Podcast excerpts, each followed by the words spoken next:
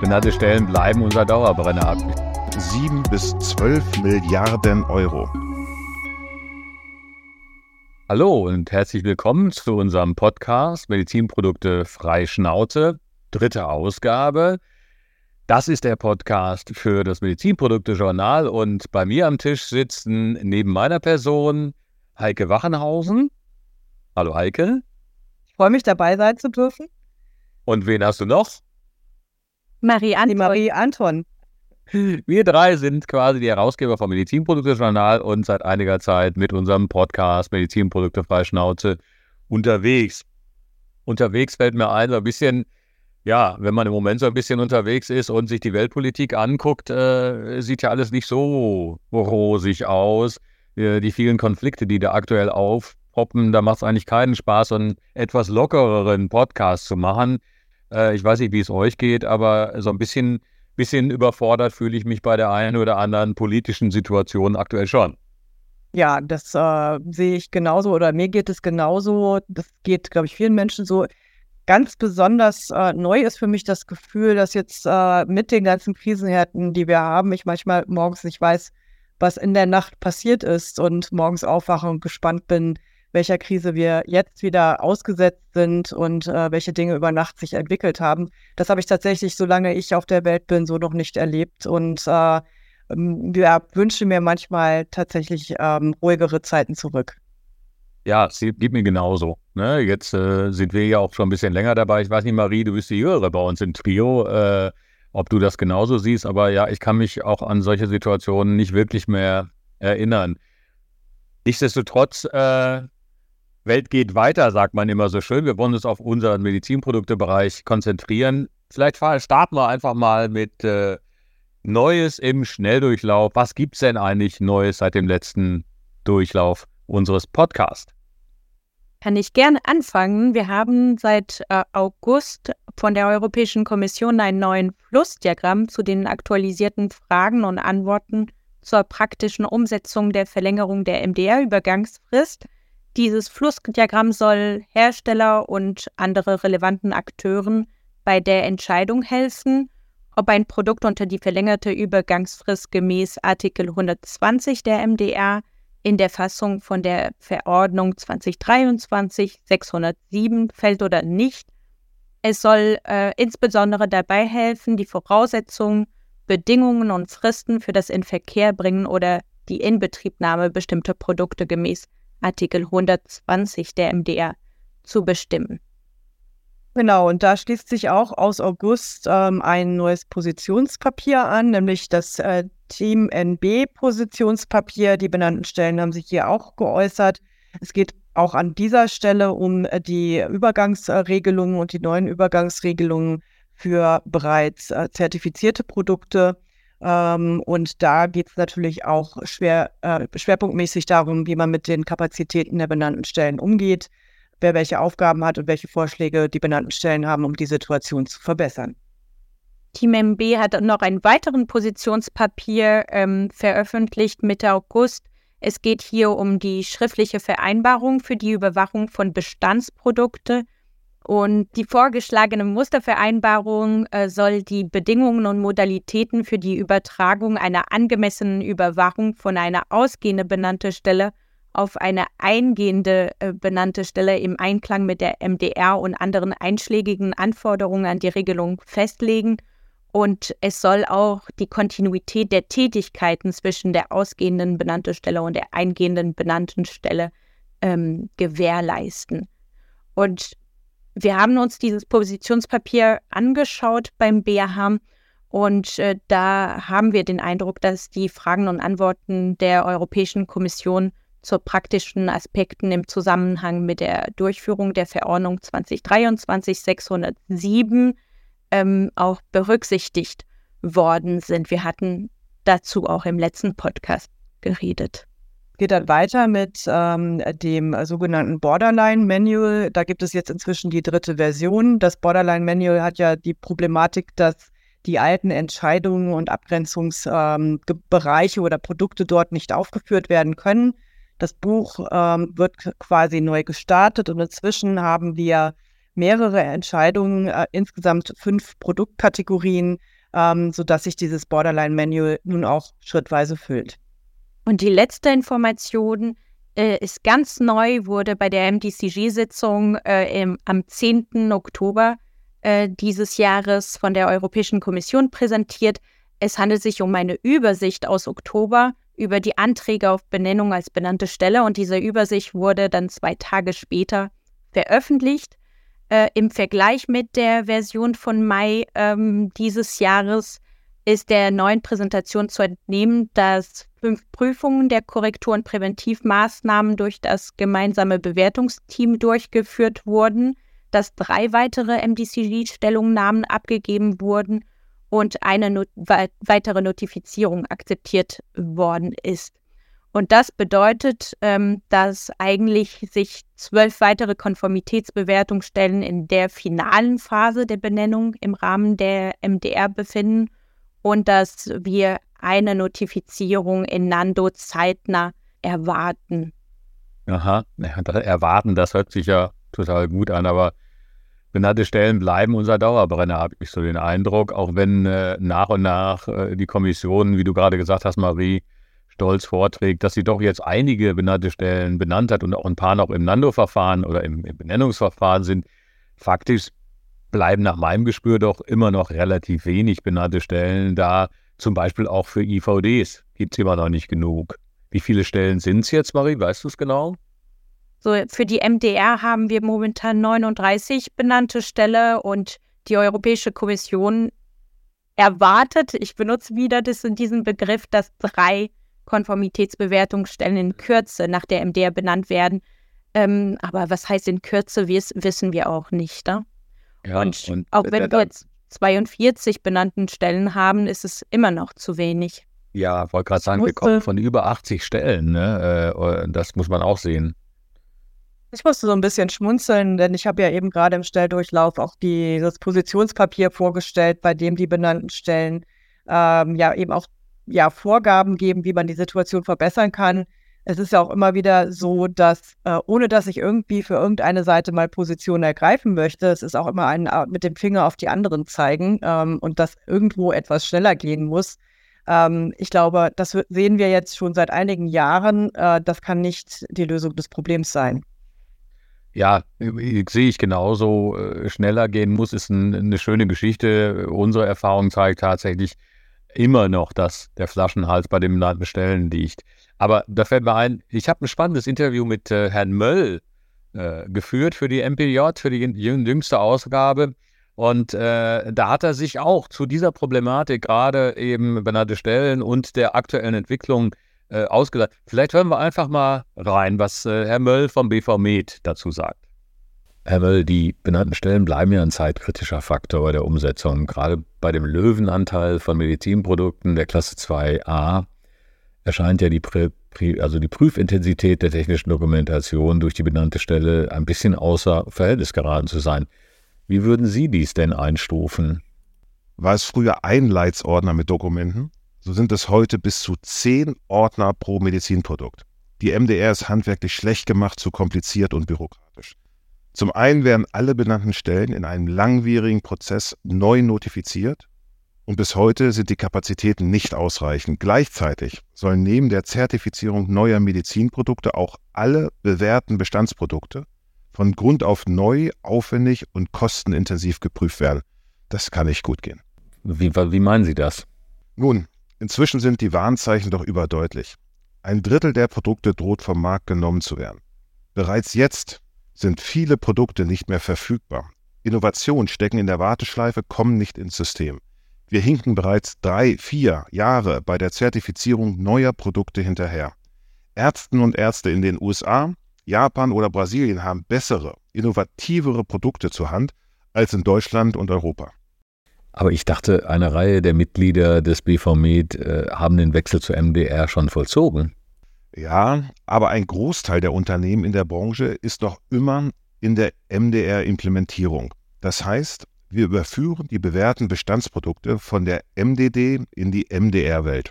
Also keine Berichte darüber, dass sich durch den ähm, erheblichen Aufwand wenigstens substanziell etwas am Design oder am Sicherheitsprofil der Produkte positiv geändert hätte? Es sind die designgleichen Produkte. Substanziell hat sich nichts an ihnen geändert. Wir haben lediglich einen neuen CE-Stempel nach MDR. Dieser neue Stempel auf die gleichen, seit Jahren und zum Teil Jahrzehnten bewährten und sicheren Produkte kostet die Branche übrigens zwischen 7 bis 12 Milliarden Euro. Nochmals, 7 bis 12 Milliarden Euro nur für einen neuen Stempel. Puh, das, das wäre rund die Hälfte des gesamten Jahresbudgets des Bundesgesundheitsministeriums in 2023. Ich meine, dafür sollte doch ein Effekt erkennbar sein, oder? Es besteht breiter Konsens, dass die MDR eine Verknappung von Produkten in der medizinischen Versorgung verursacht. Studien zeigen, dass unsere MedTech-Unternehmen in 65 Prozent der Fälle gezwungen sind, Entwicklungsressourcen in die Regulatorik zu verlagern auf Kosten der Innovationstätigkeit. Unternehmen verlagern Forschungsprojekte nach Großbritannien oder in die USA, weil dort der Innovationszugang und die Datennutzung besser geregelt sind. Nach einer BCG-Analyse priorisieren mittlerweile 89 Prozent der Unternehmen eine FDA-Zulassung. Und selbst die Schweiz, die über Jahrzehnte die CE-Kennzeichnung adoptierte, orientiert sich in Richtung USA und will auch das FDA-Approval für Medizinprodukte anerkennen. Das regulatorische System verliert so an Vertrauen, die Versorgung von Patientinnen und Patienten an Qualität. Sieben Milliarden, das ist richtig äh, äh viel, viel Geld. Also es hat mich schon äh, erstaunt, äh, was er da für Zahlen genannt hat und auch die Zahlen, dass fast äh, über 80 Prozent äh, auswandern, in Anführungszeichen, und eher FDA-Approval machen. Äh, wir kennen es ja auch aus der Schweiz. Die Schweiz, die mittlerweile jetzt nicht nur CE, sondern vor allen Dingen FDA-Approval anerkennen will, im, im Sinne eines Mutual Recognition Agreements. Äh, das, das sind doch eigentlich keine guten Zeichen für Europa, oder? Nein, also überhaupt nicht. Und ähm, ich bin auch, ich bin auch nicht überrascht über diese Zahl. Ich kann sie mir natürlich kaum vorstellen. Ähm, aber ich bin tatsächlich überrascht, warum diese Diskussion tatsächlich jetzt erst stattfindet, weil wir reden ja über viele Jahre, ähm, wo wir vielleicht noch nicht konkret Zahlen nennen konnten, aber wohin, wo wir landen, gerade bei der ganzen Komplexität der Regelungen. Das war doch schon beim ersten Entwurf äh, der MDR auch schon absehbar. Nicht, dass ich äh, jetzt im Kaffeesatz lesen konnte, aber ähm, viele von uns, die lange in der Branche unterwegs sind, ähm, hatten zumindest die Befürchtung, und ich würde sagen, mit dem Abrutschen des Systems in, in andere Staaten ähm, haben wir vielleicht auch die große Aufgabe oder ich auch persönlich die große Sorge, ob wir uns das wieder zurückholen können. Ich weiß nicht, wie ihr das seht. Ja, also Ne, regelmäßige MPJ-Leser wissen es, muss man ganz ehrlich sagen. Ne? äh, der Großvater des MPJ, Herr Schorn, hat schon 2017 im MPJ ganz klar gesagt, dass das so nicht funktionieren kann und dass das äh, ein Problem wird, wenn man die MDR tatsächlich so auf die Schiene setzen will. Also du hast recht. Wenn man, wenn man genau gelesen hat, für viele Leute richtig neu, was wir heute haben, ist es nicht. Marie, wie siehst du das? Nee, das ist kein neues Thema. Ähm, wo wir Sorgen haben, wir haben immer mehr Mitgliedsfirmen, die einfach äh, sagen, die werden das EU-Markt nicht mehr priorisieren. Ne? Und das ist ein bisschen auch was Herr Möll sagt. Die gehen erstmal äh, in den USA oder in China, wo es einfacher ist, Medizinprodukte auf dem Markt zu haben. Und davon wird, also dadurch wird der Patienten leiden. Ne? Und das macht mich äh, ein bisschen Sorge. Zusammenfassend nehme ich äh, eine wichtige Information vom Interview von Herrn Möll mit. Die Umsetzung der MDR und der IVDR läuft weiterhin nicht rund. Ähm, und das haben wir auch während der letzten MDCG-Meeting äh, am 10. Äh, Oktober von den unterschiedlichen Akteuren auch bestätigt. Ähm. Ja, da kann man im Grunde auch nochmal auf einen weiteren Artikel auch aus unserem äh, MPJ verweisen. Ähm, es, wir haben ja den äh, sehr ausführlichen Artikel von Herrn Schulte, Ministerialrat im äh, BMG und äh, da geht es eben auch um die Zukunft äh, der MDR und der IVDR. Und ähm, da werden auch sicherlich äh, von Seiten ähm, ja, des Ministeriums, aber wahrscheinlich auch von den Mitgliedstaaten einige Dinge erkannt, aufgegriffen.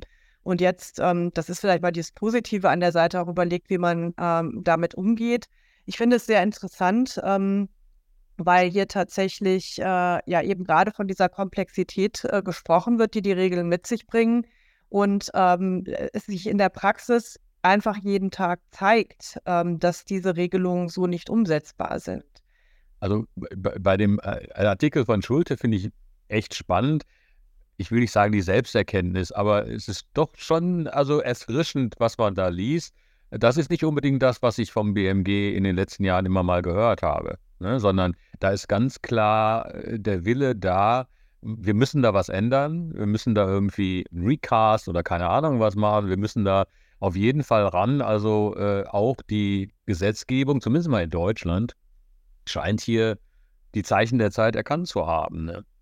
Das ist auch sehr positiv, weil wir haben ja begonnen mit dem äh, Begriff Krisenherde oder Krisen und ähm, es ist ja wichtig, in einer Krise ähm, auch darüber zu diskutieren, möglichst konstruktiv, wie man da wieder rauskommen kann. Und äh, da sehe ich auch diesen Artikel.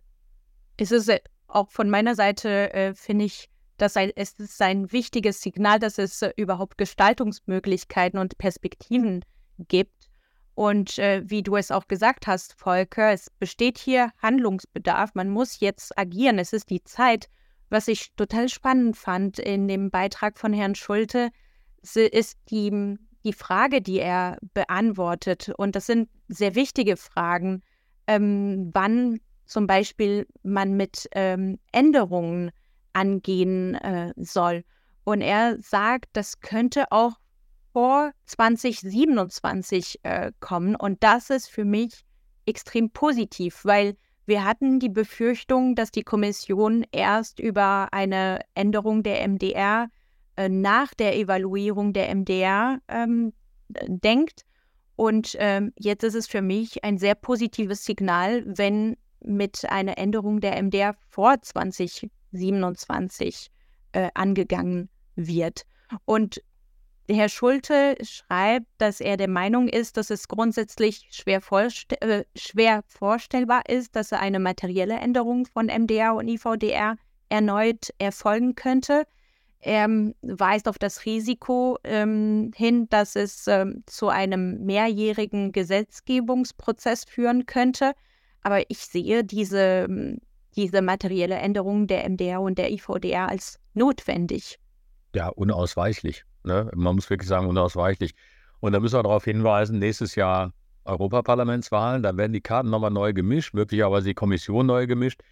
Ähm, das heißt, faktisch muss man sagen, vor der Europaparlamentswahl wird sich da nicht mehr viel tun können. Das wird man nicht durchs Gesetzgebungsverfahren kriegen, ne? sondern man muss jetzt weit denken. Und weit denken, da fällt mir nochmal das ein, was Herr Möll gesagt hat, was der BV macht. Die denken weiter und haben ein sogenanntes White Paper entworfen mit anderen Verbänden in die Richtung zu sagen, okay, was, was könnte denn der große Wurf bei der MDR sein, bei der Renovierung? Also wirklich mal so in die Zukunft gedacht.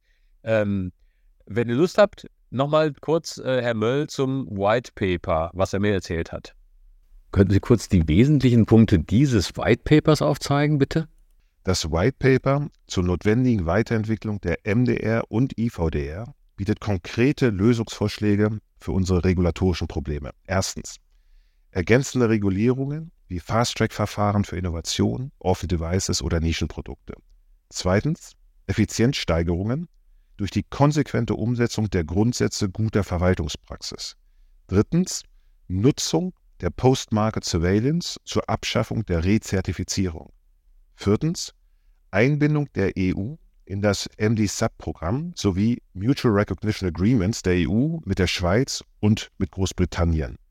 Und fünftens Harmonisierung sowie Zentralisierung der Verwaltungsstruktur sowie Etablierung eines KMU-Büros auf EU-Ebene. Unsere Vorschläge sind praxisorientiert und haben sich in anderen Systemen bereits bewährt. Verstehe ich das richtig? Sie plädieren für die Abschaffung der Rezertifizierung von einmal nach MDR zugelassenen Produkten? Ja, genau. Wir schlagen vor, die begrenzte Gültigkeitsdauer der MDR-Zertifikate von fünf Jahren abzuschaffen.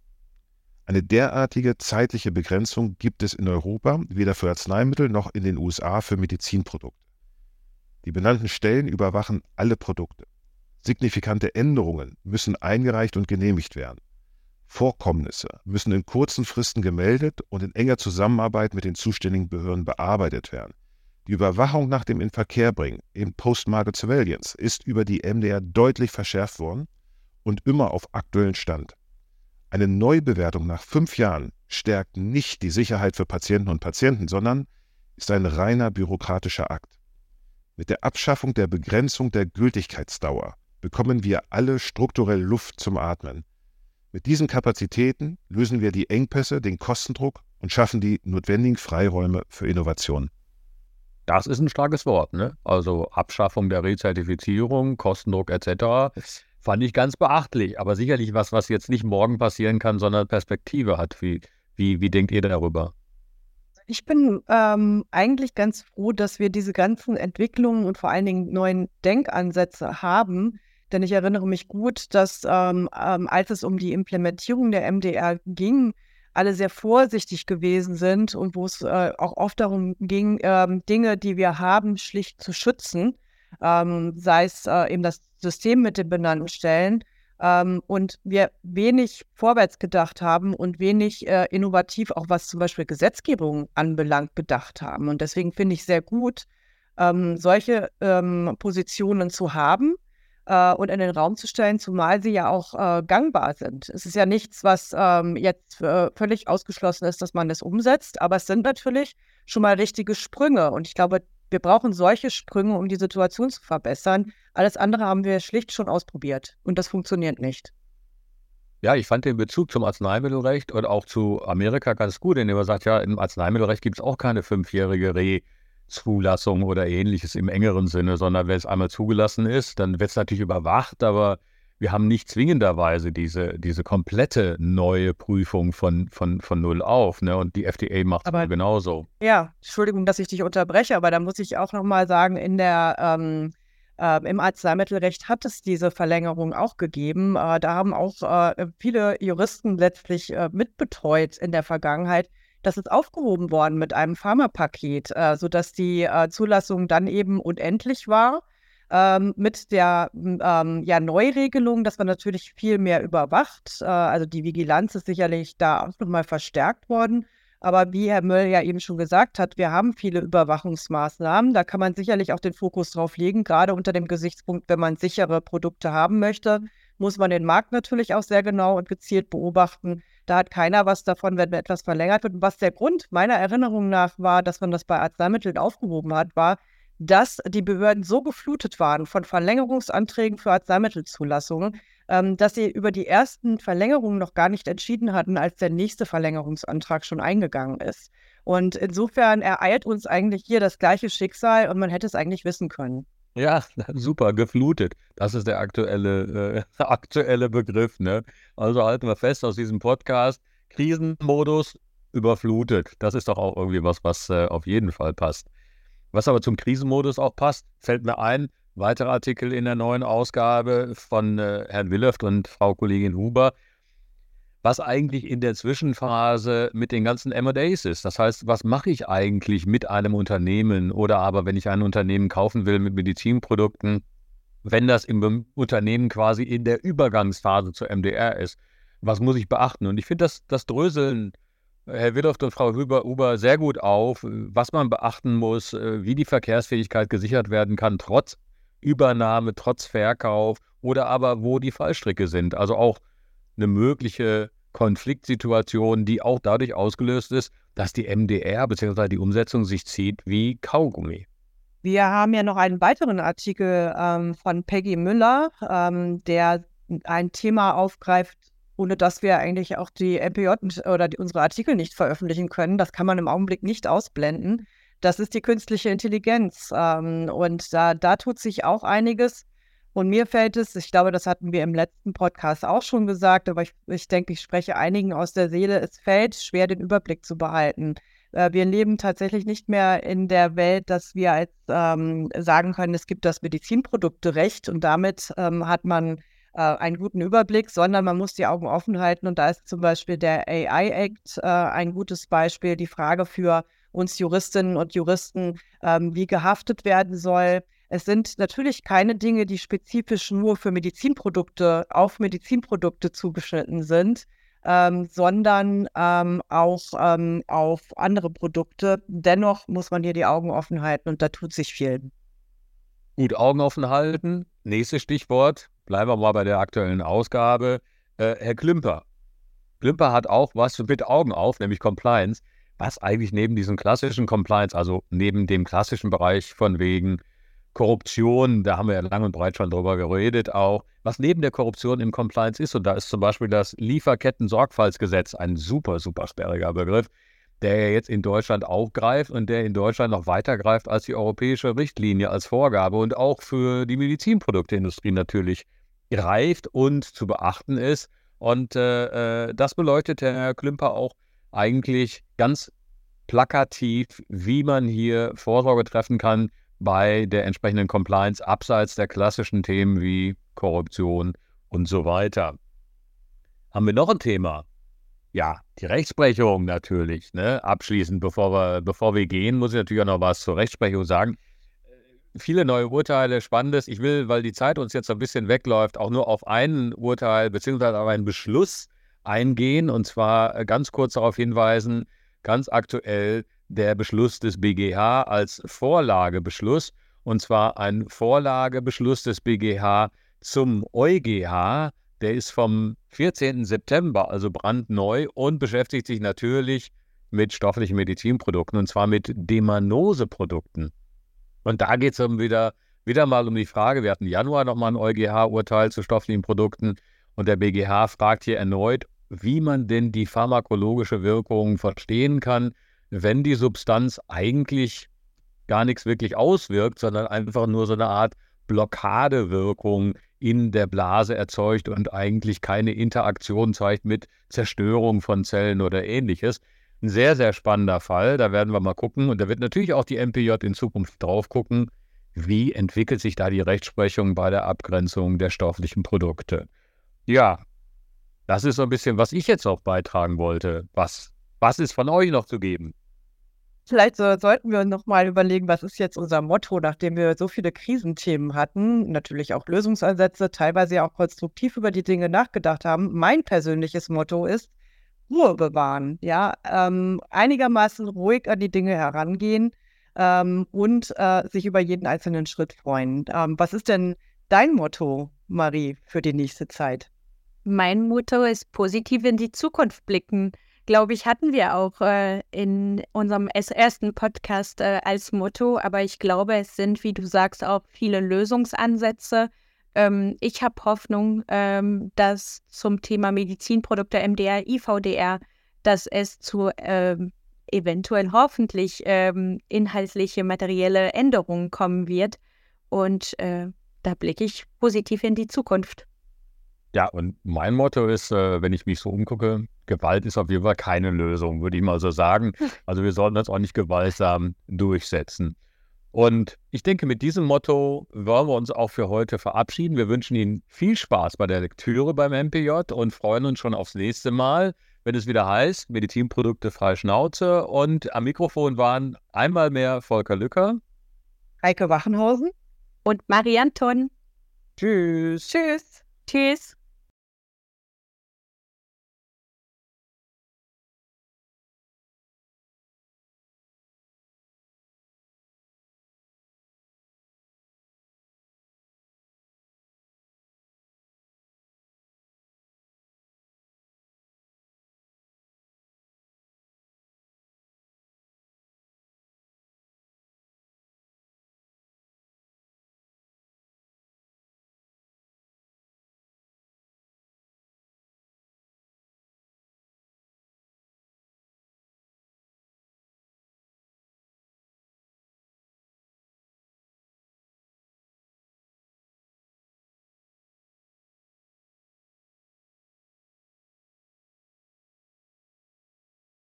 Sieben bis zwölf Milliarden Euro.